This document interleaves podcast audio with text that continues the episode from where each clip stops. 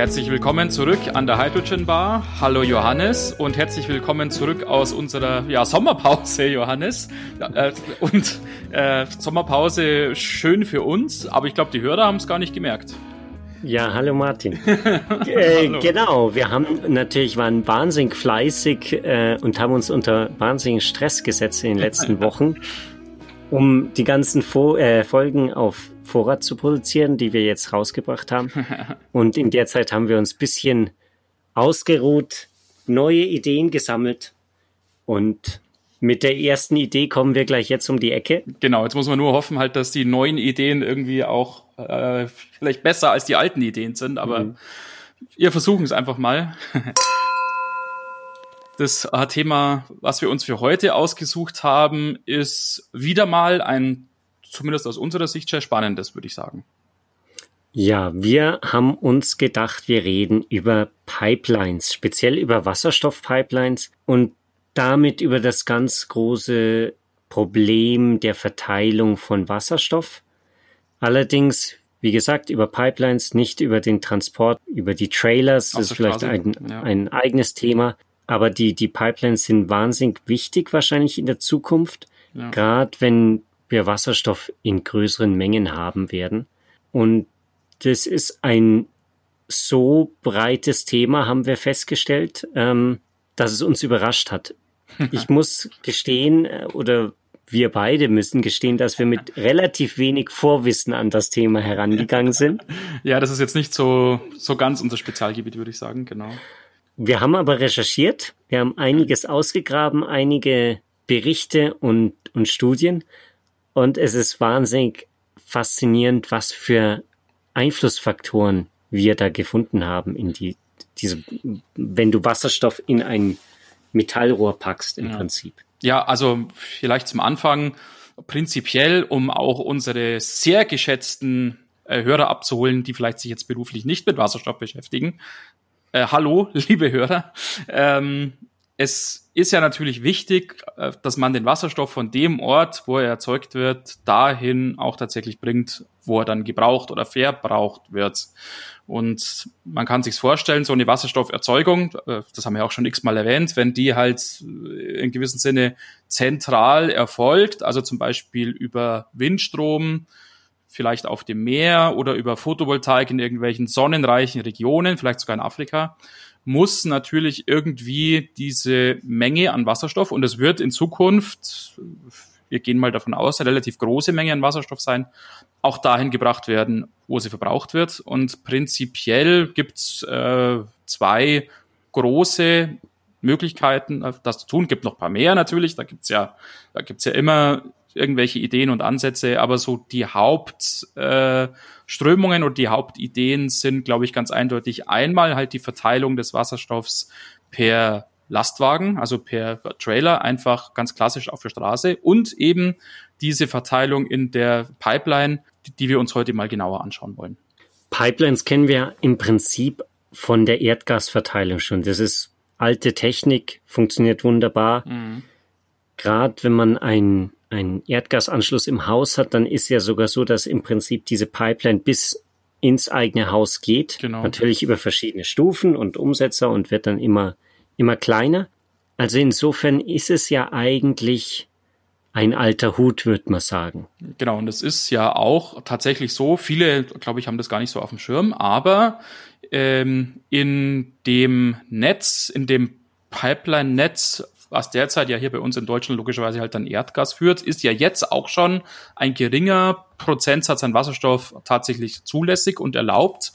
Ähm, was halt logischerweise auch daher kommt, weil man, also mal überspitzt gesagt, ja bei Erdgas eigentlich also nie genau weiß, auch was da tatsächlich kommt, weil das ein fossiler Rohstoff ist, also ein natürlicher Rohstoff, der aus der Erde kommt und man die Zusammensetzung von Erdgas in vielen Fällen gar nicht so genau weiß. Die ist dann regional unterschiedlich.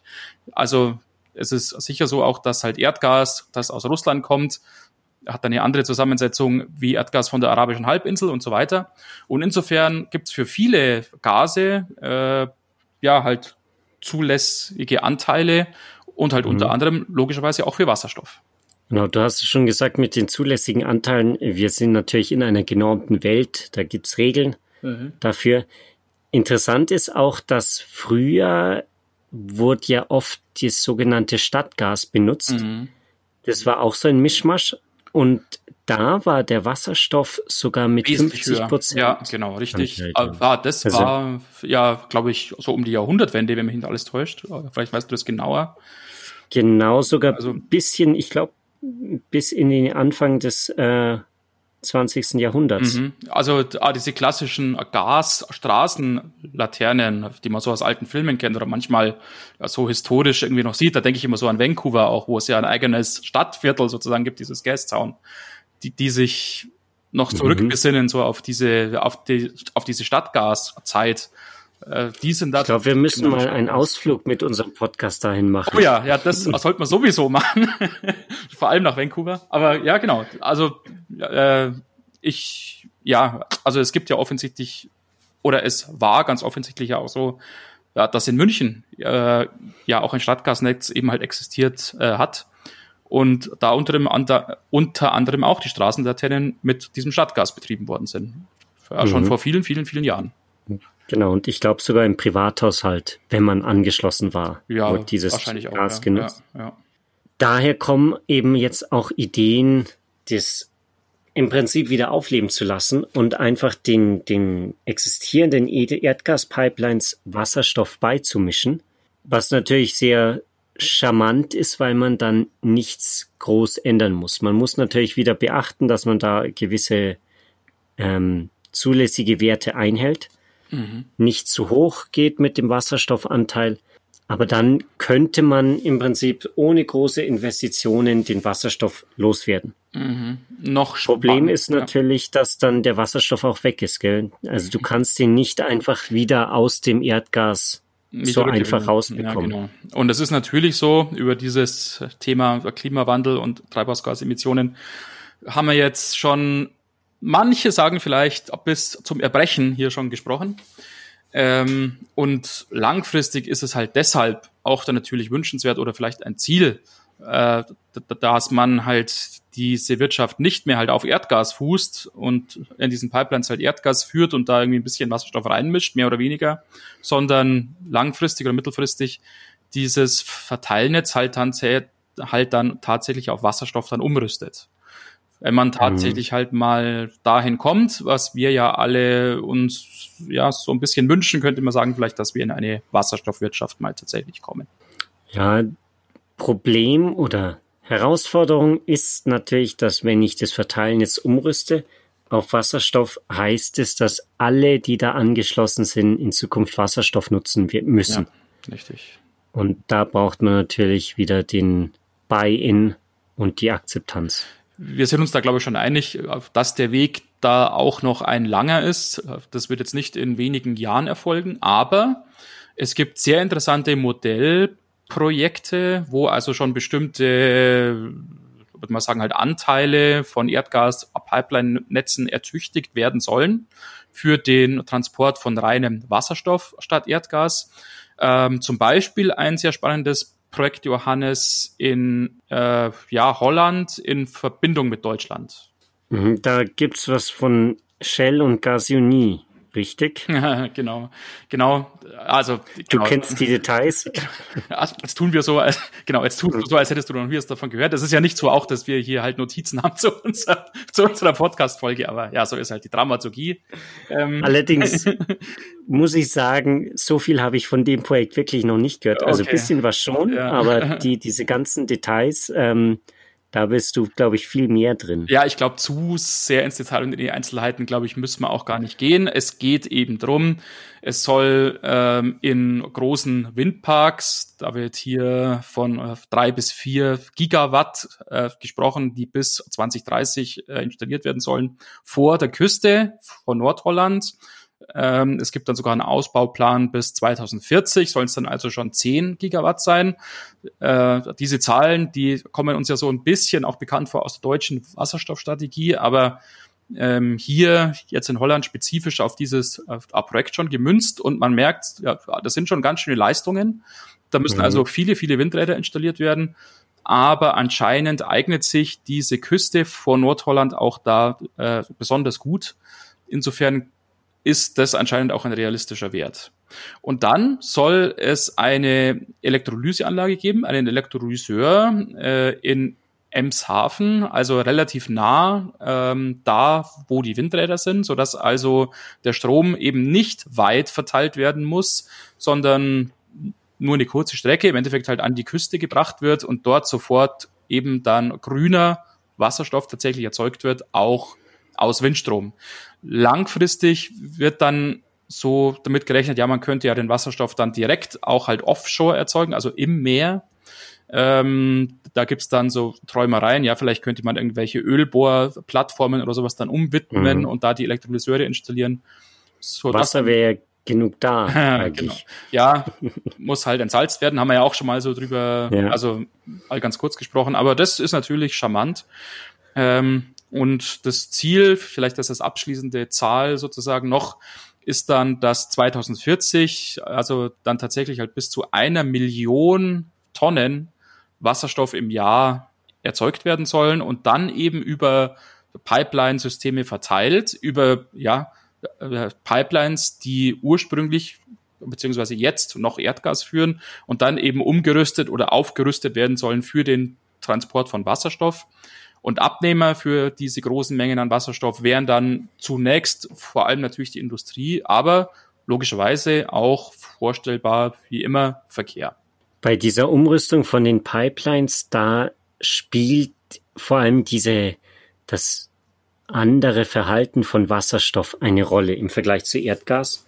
Also mit dem, der wieder sich komprimieren lässt, ähm, dann wieder sich bei der Ent Entlastung, mhm. bei der Druckreduzierung, mhm. ähm, wieder sich thermisch verhält. Und drum muss da einiges wohl vor allem bei den Verdichterstufen umgeändert werden. Bei einer Pipeline hat man ja immer ein Stück ähm, Leitung, und dann kommt wieder eine Verdichterstation, um den Druck zu erhöhen und dann kommt wieder eine Leitung und über den Leitungsweg fällt der Druck ab. Mhm. Und da scheinen die größten Unterschiede zu sein im Vergleich zu einer Erdgaspipeline. Ja. ja, schwierig vor allem ist natürlich, jeder kann sich's denken, wie immer eigentlich das Thema halt Reinheit des Wasserstoffs. Mhm.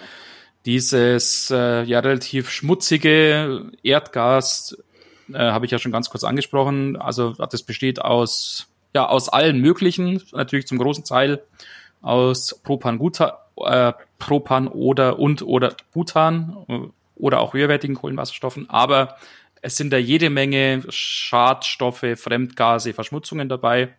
Und im Lauf der Jahrzehnte, die diese Pipelines ja schon alt sind, ähm, ja, hat sich diese ganze Verschmutzungsgeschichte halt auch da in diesen Pipelines einfach halt niedergeschlagen. Und ähm, mhm. es ist wohl tatsächlich so auch, dass die Reinigung von diesen Pipelines schwierig oder sehr schwierig bis unmöglich ist. Ähm, und wenn man da jetzt einfach halt eins zu eins jetzt anfangen würde, Wasserstoff durchzuschicken, ja, hätte man halt ziemlich versauten Wasserstoff, wenn ich das mal so sagen darf. Mhm. Ähm, man muss sich da also wirklich was überlegen, wie man den Wasserstoff mit der gewünschten Reinheit dann auch zum Ziel bringt. Ja. Andersherum, selbst wenn ich jetzt eine neue ähm, Pipeline nehme, habe ich im Prinzip ein ähnliches Problem. Ist nicht ganz so schlimm, aber der Wasserstoff, der lagert sich dann nämlich auch manchmal in dieses Metall ein. Mhm. Also ganz genau wie, wie sich die die Verschmutzung im Erdgas dann im Metall einlagern, so kann sich auch der Wasserstoff da einlagern. Ist jetzt von der Verschmutzung her nicht das Problem, allerdings je nach Metallart genau. kann das dazu führen, dass es eben Versprödungen gibt, dass der, das Metall nicht mehr so elastisch ist und dann plötzlich bricht. Und man kann sich ja auch denken, ich meine, für diese großen Pipeline-Netzwerke, viele hundert Kilometer lang, wurde natürlich jetzt nicht der allerteuerste Edelstahl verwendet, äh, das ist ja logisch, sondern natürlich mhm. eher halt einfachere Stähle, die den Anforderungen da äh, gerecht werden. Mhm. Ähm, und die H2-Verträglichkeit ist da natürlich dann tatsächlich ein Thema, ein möglicher Ansatz, der sozusagen halt beide Probleme so ein bisschen lösen könnte, aber der natürlich schwierig ist und dann auch wieder ins Geld geht, ist diese Pipelines äh, mit einem Innenrohr aus Kunststoff zu versehen. Das müsste man dann da so reinblasen irgendwie sozusagen. Ähm, aber damit würde man halt den Wasserstoff von diesen bereits bestehenden Verschmutzungen so ein bisschen fernhalten und würde die ganz große Menge von Wasserstoff dann auch davon abhalten, eben halt das Metall zu verspröden. Natürlich wäre so ein Kunststoffinnenrohr jetzt dann auch nicht hundertprozentig gasdicht. Das funktioniert bei Wasserstoff ja sowieso nicht, weil das Molekül, weil das Molekül einfach so klein ist. Aber logischerweise wäre die Menge, äh, die dann an das Metall äh, hinkommt, natürlich viel, viel, viel kleiner, als wenn das Innenrohr mhm. nicht da wäre. Jetzt muss ich gleich zu dem typischen Argument kommen, das natürlich immer fällt und auch in jedem, jeder äh, Studie und jedem äh, wissenschaftliche Arbeit zu dem Thema Pipe, Wasserstoffpipeline taucht das auf. Die älteste Wasserstoffpipeline der Welt ist im Ruhrgebiet und sage und schreibe, seit 1938 läuft die. Super. Und das meint, sie läuft noch immer.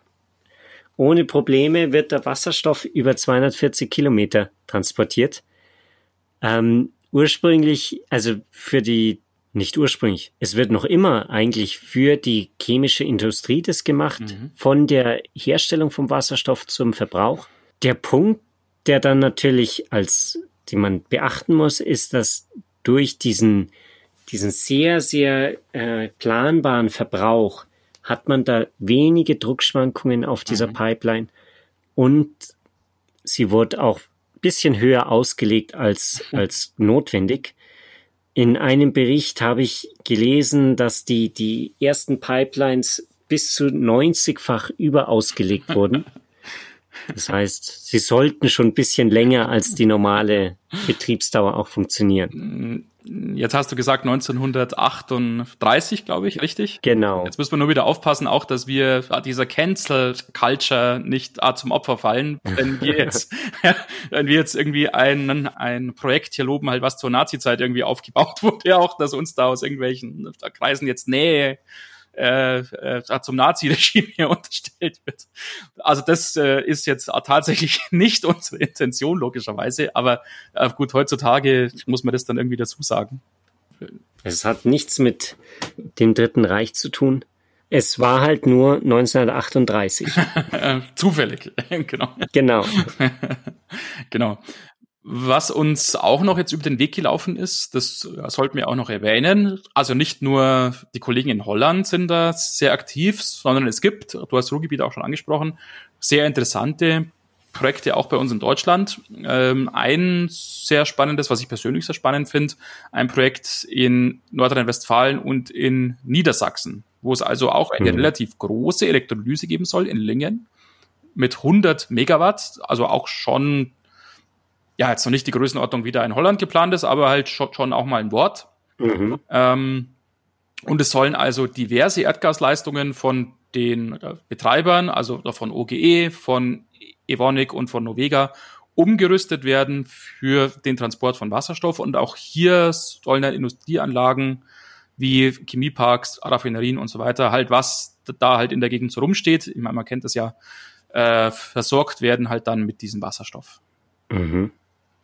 Ja, hoffen wir mal, dass es klappt. Also es wäre natürlich zu wünschen, wenn wir jetzt nicht alles neu investieren müssen, ähm, sondern wenn man da wirklich die bestehende Infrastruktur relativ einfach umnutzen kann. Ja. Man kriegt halt dann wieder so diese typischen ähm, Nein-Sag-Argumente zu hören, ist ja alles viel zu teuer, ist ja alles viel zu schwierig, äh, klappt doch nie und so weiter. Und da muss man sich aus meiner Sicht halt immer die Frage stellen, ja, was ist denn die Alternative? Also soll man einfach so weitermachen halt wie bisher? Das hat uns gerade der Edwin Haas auch sehr deutlich gemacht, dass das jetzt, glaube ich, keine gute Idee ist. Ähm, und dass man dann für so eine Veränderung, also, also quasi halt die Energiewende und vielleicht die Wende hin zu dieser Wasserstoffwirtschaft, halt dann ja durchaus signifikante Mengen an Geld in die Hand nehmen muss. Ich glaube, da kommt man nicht drum rum. Also klar, es ist alles nicht billig, aber es gibt halt nicht viele Alternativen, das muss man auch sagen. Ja, und andererseits, selbst wenn wir im Prinzip in dem, dem dabei bleiben, wie wir das jetzt machen, muss man ja da auch Reinvestitionen machen. Mhm. Und vieles der Infrastruktur ist ja schon etwas älter, wurde vor 20, 30, 40, 50 Jahren aufgebaut. Und da kommt man ja dann auch irgendwann in wirklich in die, die, den Punkt, wo Sachen dann neu gebaut werden müssen. Ja. Insofern ist es ja nicht so, dass man die, die Wahl hat zwischen wir investieren oder es kostet nichts. Ja, richtig. Ja. Sondern ja. das eine ist, wir investieren eben in das Neue und das andere ist, wir, wir investieren in, dass das Alte weiter funktioniert. Ja, ja. Hat ja auch der, der Uli Bünger mal gesagt in dem Interview, was wir heute investieren, das muss dann natürlich auch die nächsten 30, 40 Jahre laufen. Ja, richtig. Ja. Und Deswegen macht es natürlich Sinn, das in was zu investieren, das man auch in 40 Jahren noch nutzen kann. Ja. Ja, man hört dann oft auch so ein bisschen, ja, also der Bedarf an Erdgas, der ist doch viel höher als der von Wasserstoff. Ja, das ist in der aktuellen Situation natürlich völlig richtig und wird auch noch die nächsten Jahre so sein. Aber es ist natürlich das Ziel, irgendwie mal von den fossilen Brennstoffen halt wegzukommen, äh, mhm. ja, hin zum Wasserstoff. Und vielleicht muss man einfach diese Rollen der Verteilung dann switchen. Ähm, jetzt aktuell wird das Erdgas, weil es halt viel gebraucht wird, über die Pipeline verteilt und Wasserstoff, weil der relativ wenig gebraucht wird, äh, per Lastwagen verteilt. Und vielleicht, wenn sich die Verhältnisse so langsam umzudrehen beginnen, muss man einfach auf die Verteilung umdrehen und muss dann halt äh, den Wasserstoff recht einfach, schnell und simpel über die Pipeline verteilen in großen Mengen. Und Erdgas, was dann halt weniger auch tatsächlich gebraucht wird, vielleicht noch eine Zeit lang per Lastwagen verteilen und ja, hoffentlich dann langfristig irgendwann gar nicht mehr. Ja, mal schauen, wie lange das noch dauert. Ja. Es sind, glaube ich, schon einige Herausforderungen, dann wirklich das ja. großflächig umzustellen. Ja. Da geht es ja dann wirklich auch darum, dass die Heizungsbrenner in den genau. Haushalten ja. zum Beispiel umgestellt werden. Das scheint möglich zu sein. Also wenn man einen Gasbrenner hat, dann kann man den wohl auf Wasserstoff umstellen. Mhm. Allerdings ähm, ist es, glaube ich, so, dass die Flamme anders ist und ja. deswegen muss an der dem Ventil, wo das in den Brenner strömt oder so, was geändert werden. Aber das ist auch nur was, das ich sozusagen über Dritte gehört habe. Ja. Ähm, vielleicht wirklich auch mal ein Thema, genau. das tiefer zu beleuchten. Ja, auf jeden Fall. Und wir haben da ja sehr kompetente Leute auch beim, äh, beim Deutschen Verband des Gas- und Wasserfachs. Schöne Grüße an die Kollegen. äh, vielleicht erklärt sich von euch ja auch jemand mal bereit, hier, ja, vielleicht auch als seine Meinung hier kundzutun. Ähm, ja, sicher auch logischerweise für die breite Bevölkerung dann spannend, die vielleicht jetzt, ähm, ja, sich vor kurzem erst eine Gasheizung oder sowas halt zugelegt hat. Ähm, die müssen jetzt keine Angst haben, glaube ich, dass jetzt nächsten Winter mhm. jetzt ohne Heizung dastehen, aber vielleicht muss sich dann in vielleicht 10 Jahren, 15 Jahren halt da was ändern. Ja, sowas passiert nur in China. Genau, dass da, man plötzlich ohne Heizung dastehen kann. Da, da wird dann nicht lang verhandelt, ob das jetzt umgestellt wird oder nicht. Ja, das genau. kann ich mir denken. ja. ja. Vielleicht noch äh, ein wichtiger Aspekt von diesem ganzen Thema Pipeline ist natürlich, dass die, die, das Pipeline-Netz auch als Pufferspeicher dienen kann. Ich habe da ja wirklich den, den Druck und kann den variieren. Mhm. Das heißt, wenn ich da jetzt mal mehr einspeise, als was ich rausnehme auf der anderen Seite, mhm. dann erhöht sich einfach der Druck und so kann ich dann in gewisser Weise auch diese Fluktuation ausgleichen. Auch wenn, wie gesagt, wenn der Wind halt gerade nicht weht, dann kann ich sozusagen das Pipeline-Netz langsam leer saugen. Und wenn der Wind mehr weht, wie als ich Wasserstoff brauche, dann, dann speise ich eben in die Pipeline ein. Ein Riesenvorteil halt auch im Vergleich zum Stromnetz. Äh, ja. Wir haben das ja auch schon mal kurz thematisiert, wo ja die Erzeugung und der Verbrauch immer synchron sein müssen. Ähm, mhm. Hier, wenn wir eben halt mit Gas als Energiespeicher zu tun haben, ist eine gewisse Pufferfähigkeit vorhanden. Natürlich auch nicht endlos, das ist ganz klar, aber mhm. schon eine gewisse Fähigkeit, mal bei Bedarf, wenn viel Wasserstoff zur Verfügung steht, äh, aber der Verbrauch relativ niedrig ist, eben den Druck in der Pipeline zu erhöhen und andersrum. Mhm. Und Auf der anderen Seite haben wir natürlich auch gewisse Herausforderungen noch. Die Wasserstoffversprödung haben wir ja schon angesprochen. Ein anderer Punkt ist zum Beispiel, dass man immer eine gewisse äh, Leakage, ein, ein gewisses Entweichen ja. und Permeation von dem Gas hat. Also man, man verliert bisschen was. Es ist wohl nicht so wahnsinnig viel, dass, dass da wirklich das, das Gas in Massen entweicht. Es kommt aber, an, sagen, ja. Ja, ja, es, es geht halt immer raus und das Problem ist vor allem, wenn dann mal wirklich so ein Leck ist und relativ viel Gas entweicht, ist es auch anscheinend schwierig, dieses Leck zu finden. Ja, ja. Also, also den Mengen ist es schon so, diese Erdgaspipelines verlieren an manchen Stellen signifikante Mengen an Erdgas. Mhm. Man kann sich gut vorstellen, wenn das Erdgas irgendwo in Russland halt erzeugt wird und nicht äh, per Schiff, irgendwie in flüssiger Form oder sowas transportiert wird, sondern halt in der Pipeline. Und diese Pipeline halt über ja, hunderte und, und tausende Kilometer äh, dann oft an der Oberfläche läuft, in wenig besiedelten Regionen. Da gibt's dann Stellen, wo diese Leckagen signifikant sind. Und weil sie einfach nicht bemerkt werden. Genau. Und, Oder? und äh, weil sie äh, zu einem gewissen Sinn dann auch in Kauf genommen werden, weil da halt Verluste mhm. irgendwie da sind. Da wird dann halt knallhart gerechnet, wie viel kostet's, das jetzt zu reparieren und wie viel kostet's, wenn da halt irgendwie im Jahr so und so viel flöten geht. Mhm. Ähm, und man kann das hätte ich jetzt nicht gedacht. Ja, ja, doch. Habe ich in das gute Gewissen unserer russischen Freunde ja, vertraut. Na, also da, da, da würde ich unseren russischen Freunden jetzt wirklich auch keinen Vorwurf machen, weil die da sicher auch nicht alleine sind mit dieser Taktik. Also das, das, das ist halt eine ökonomische ja. äh, Betrachtung ganz einfach. Macht, macht äh, natürlich Sinn. Ja. Und man kann sich jetzt halt ganz gut vorstellen, die Größe von so einem typischen Propan- oder Butan-Molekül ist natürlich wesentlich größer als von einem Wasserstoffmolekül. Das heißt, wenn wir signifikante Leckagen schon mit Erdgas haben, sind die mit Wasserstoff noch viel, viel, viel größer. Das heißt, mhm. da müssen eigentlich diese Pipelines dann so weit ertüchtigt werden, auch dass man diese Leckagestellen, die vielleicht jetzt gerade schon vorhanden sind und ja, vielleicht an mancher Stelle so ein bisschen so achselzuckend in Kauf genommen werden. Die müssen dann beseitigt werden, weil sonst wird's einfach halt hässlich.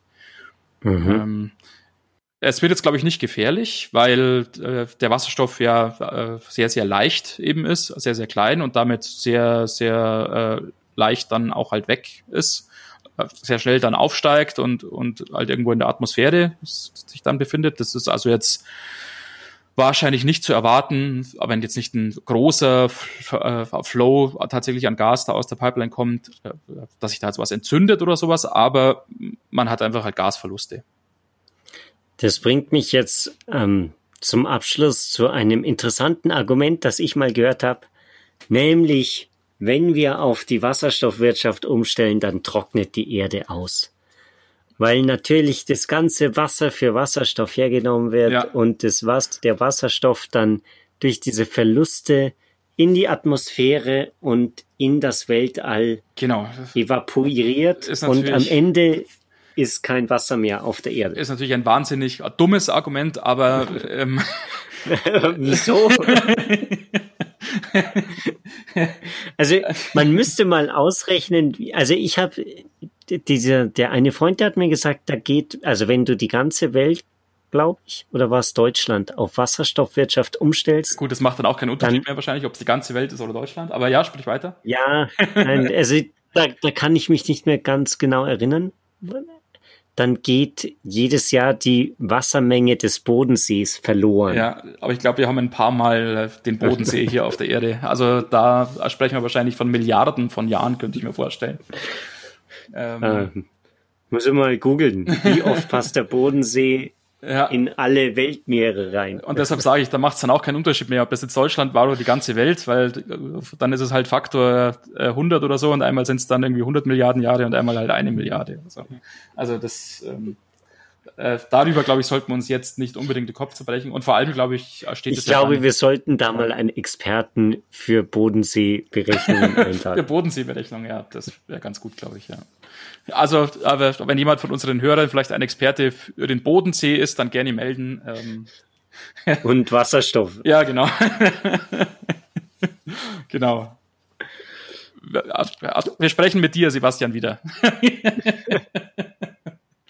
Alles klar. Gut. Äh, äh sollen wir es für heute sein lassen oder hast du noch Punkte, die du gerne anbringen möchtest? Nein. Sehr gut. Ich habe, glaube ich, mein Hirn gerade entleert. Wir können jetzt zum sozialen Teil des Abends übergehen.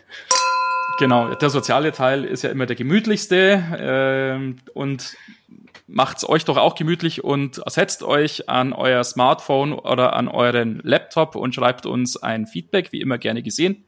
Entweder genau. an die genau. E-Mail-Adresse äh, äh hydrogenbar.yahoo.com oder über die Kommentarfunktionen auf den üblichen Plattformen, zum Beispiel auf der Homepage, die ist ja immer noch hydrogenbar.podigy.io.